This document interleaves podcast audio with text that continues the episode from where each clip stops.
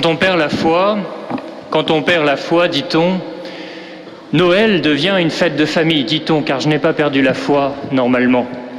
Mais il ne reste plus le Christ au milieu de cette fête pour ne rester que l'ambiance familiale que l'on regarde. Mais ça ne trompe personne, car on sait que quand on parle de la famille, on parle de Dieu, on parle de son projet, de son dessein, on parle de ce qu'il a voulu pour nous. Derrière la famille, on parle souvent de Dieu. C'est un sanctuaire où Dieu est présent. Alors l'antique ennemi des origines se défoule aussi, non seulement contre Dieu, mais aussi contre les familles et contre la famille. Oui, non content d'avoir sécularisé nos sociétés, il veut aussi la démanteler petit bout par petit bout, car il sait qu'il y a là cette préparation à la vie en Dieu. Je n'ai pas perdu la foi, mais j'ai ouvert les journaux. Et c'est une épreuve de foi en ce moment. Ça confirme ce que je viens de vous dire. Il y avait d'abord le jour de Noël, cet drame absolu de cet homme fou ou possédé qui par des voies est allé commettre l'irréparable sur sa famille, contre elle. Il y avait, c'est plus léger pour le coup aussi, vous tournez les pages, vous allez dans les pages bien-être, cheminée et famille, et vous y trouvez des conseils pour survivre au réveillon, car sans Dieu, le réveillon est une réunion familiale, mais le mot de la belle-mère est si vite parti, celui du fils contre son père. Alors euh, il faut des bons conseils, soi-disant, pour sauver le, réveillon. Faisons croire que la famille est un pinsomme que ça ne fonctionne pas. Il y a aussi ce que fait la société. Il y avait euh, euh, ces avis du Conseil d'État qui confirmaient la perte de nos repères anthropologiques qui structurent la famille, qui fait qu'on sait ce que c'est qu'une famille. Il y a bien sûr la constitutionnalisation de l'EVG et plus récemment encore cette circulaire pour accueillir des enfants transgenres confirmant qu'on perd des repères. Il y avait même Miss France 2012 pleurant 11 ans d'amour avec son chien. Oui, on perd nos repères anthropologiques. Et peut-être même êtes-vous touché par cette déclaration venue de Rome sur les bénédictions, venue de Rome qui veut sans doute garder justement tous ces gens qui perdent les repères, qui sont incapables de reconnaître du coup le dessein de Dieu présent dans la nature et dans l'écriture. Oui, assurément, nous perdons les pédales et les repères. Et on sent comme un cri qui monte de notre humanité blessée depuis les origines. Un cri que l'on trouve exprimé par exemple en 1897 dans un roman d'André Gide, Les nourritures terrestres, où il fait dire à son héros Famille, je vous hais, comme foyer clos, porte refermée, possession jalouse du bonheur. André Gide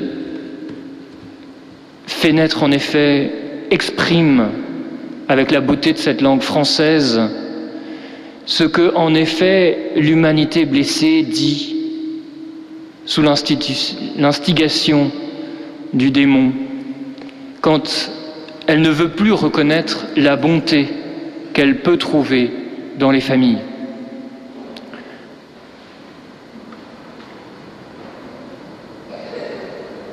Famille, foyer clos, porte refermée.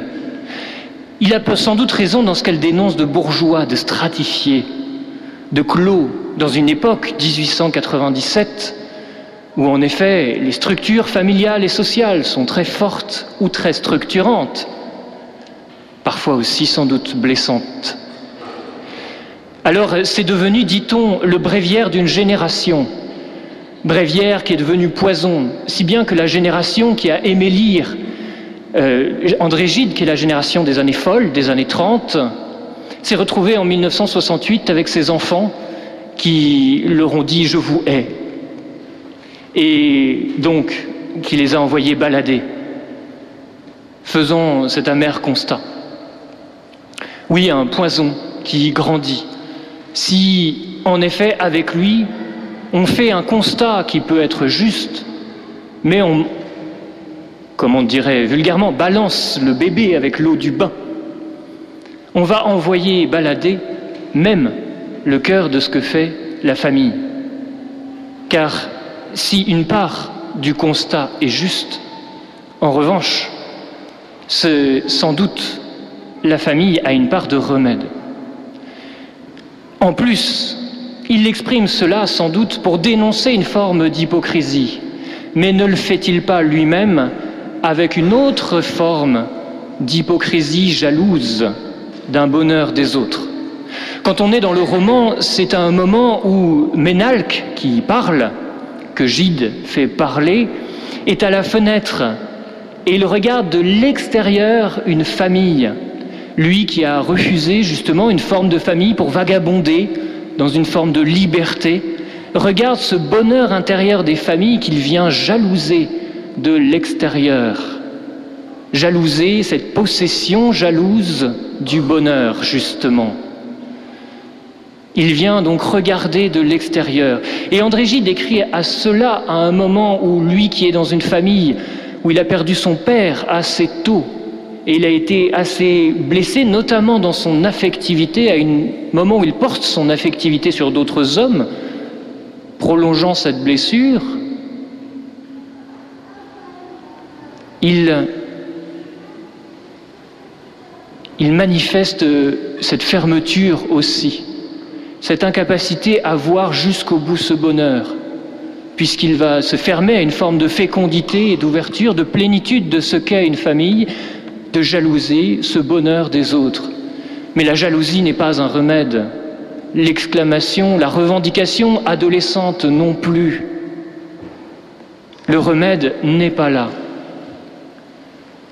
Il faut sans doute plutôt, on sait que les familles peuvent être blessées et du coup blessantes parfois dans ce qu'elles ont, dans la formation qu'elles apportent mais elles sont avant tout structurantes. Et c'est d'abord par leur aspect positif qu'il faut regarder les choses. Elles ne sont pas blessantes par elles-mêmes, mais dans ce qui leur manque, dans ce qui fait que c'est une pauvre réalité, dépassée par un grand mystère qui est ce mystère de la vie confiée par Dieu à des pauvres types et c'est ce que nous montre la Sainte Famille de manière éclatante dans cette lumière de cet évangile de la présentation, lumière qui se révèle aux nations.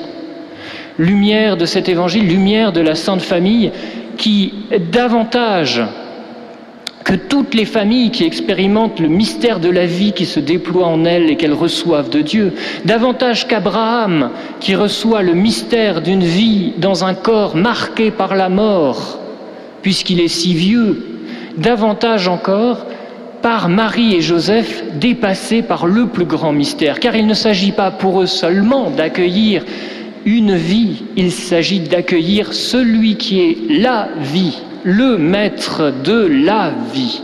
Et quand on suit justement le parcours de Marie et Joseph, on est marqué par ce dépassement qui nous apprend toujours que la famille est une pauvre réalité qui est le terreau, le réceptacle d'une réalité immense qui la dépasse. Regardez là à l'Annonciation, cette Vierge qui ne connaît pas d'homme, qui reçoit cette nouvelle qu'elle recevra un fils, l'Esprit Saint la couvrira de son ombre. Ce pauvre Joseph qui s'apprêtait à se marier dans l'innocence et dans la justice, ta femme a un enfant. Ah ben voilà, merci, quel cadeau et d'accepter dans la foi de recevoir cette femme et cet enfant et de le porter à l'éducation, à la vie. Puis, quand on se retrouve dans ce temple, dans ce temple qui est l'image de ce qu'est une famille, dans ce temple où on entre en tremblant pour justement se remettre face à Dieu, et rendre à Dieu ce qu'on a reçu de lui.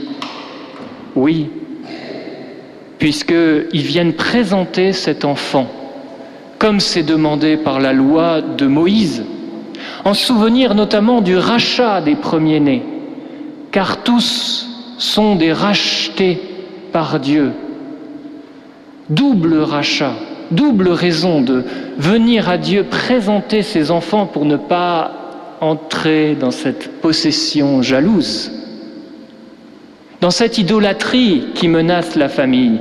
Car c'est ça que Gilles a sans doute perçu, c'est que si la famille est un temple de Dieu, il faut qu'elle soit le temple du vrai Dieu, et non pas un sanctuaire idolâtre où on a des dieux lards, des dieux qui ont une bouche et ne parlent pas, des petites statues qu'on idolâtre, mais qui ne sont pas Dieu, qui ne vont pas justement permettre à l'enfant de dépasser la pauvre réalité que l'on présente.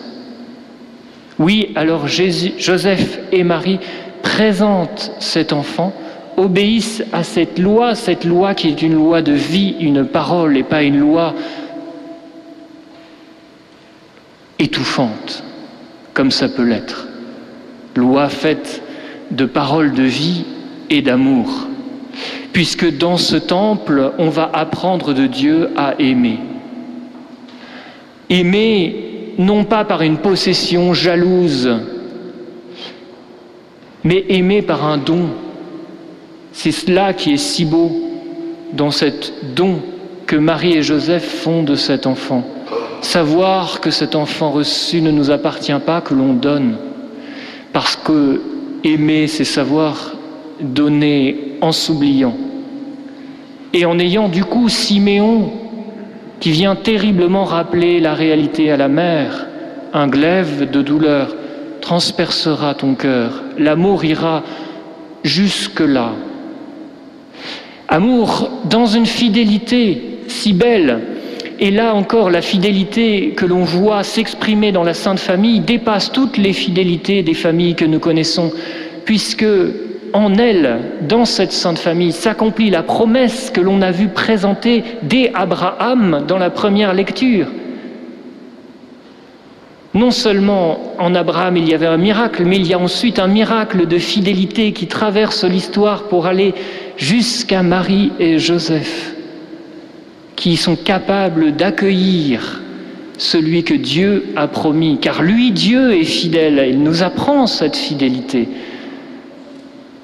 Voyez donc le dépassement, combien notre fidélité est surélevée par la fidélité du peuple de Dieu et de Dieu lui-même. Alors oui, véritablement, la famille, ce sanctuaire, ouvre les portes tout en restant un sanctuaire. C'est-à-dire que tout le monde n'y entre pas, c'est pas open bar. Ces portes refermées peuvent laisser une table ouverte capable d'accueillir l'un ou l'autre. Puisque cet enfant, accueilli par Marie et Joseph, présenté à Dieu et non seulement offert à Dieu, mais il est même offert au peuple de Dieu. C'est ce que l'on voit quand Siméon et Anne viennent et se saisissent de l'enfant d'une certaine manière, tout en le laissant à sa mère. C'est ce qui est si beau. Mais il est bel et bien offert aussi au peuple de Dieu et donc au prochain. Et il est même tellement offert que Anne va en parler à tout le monde pour que cet enfant soit la source d'un amour non seulement pour Dieu, mais pour le prochain aussi. Pour que cette famille ne soit pas un foyer clos, mais un foyer brûlant de l'amour qui vient du Seigneur, notre Dieu. Ainsi donc, nous pouvons transformer à la lumière de l'Évangile et de la Sainte Famille cette parole que dont s'exclamait André Gide, un peu troublé finalement, voyant des choses justes mais pas jusqu'au bout. Famille, nous vous aimons, car je n'aime pas prendre la première personne du singulier. Nous pouvons le dire au pluriel. Famille, nous vous aimons comme foyer brûlant, comme tables accueillantes et comme transmission fragile du bonheur. Alors véritablement, oui, Noël dépasse l'aspect d'une fête familiale si Dieu est véritablement présent, pour que dans toute l'année, Dieu puisse être véritablement présent. Noël, et puis nous allons passer la nouvelle année, bien sûr, que Dieu y soit présent dans ce passage de l'année. Il est bon, vous savez, les mêmes, on vous accorde l'Église de ses trésors, puisque c'est une famille, elle a un grand héritage et donc un grand trésor, permet qu'un tédéum récité pour remercier sur l'année reçoive une indulgence, et puis demain, la récitation d'un Veni, Veni Creator Spiritus aussi nous donne de recevoir une indulgence pour demander que l'Esprit soit toujours présent tout au long de l'année.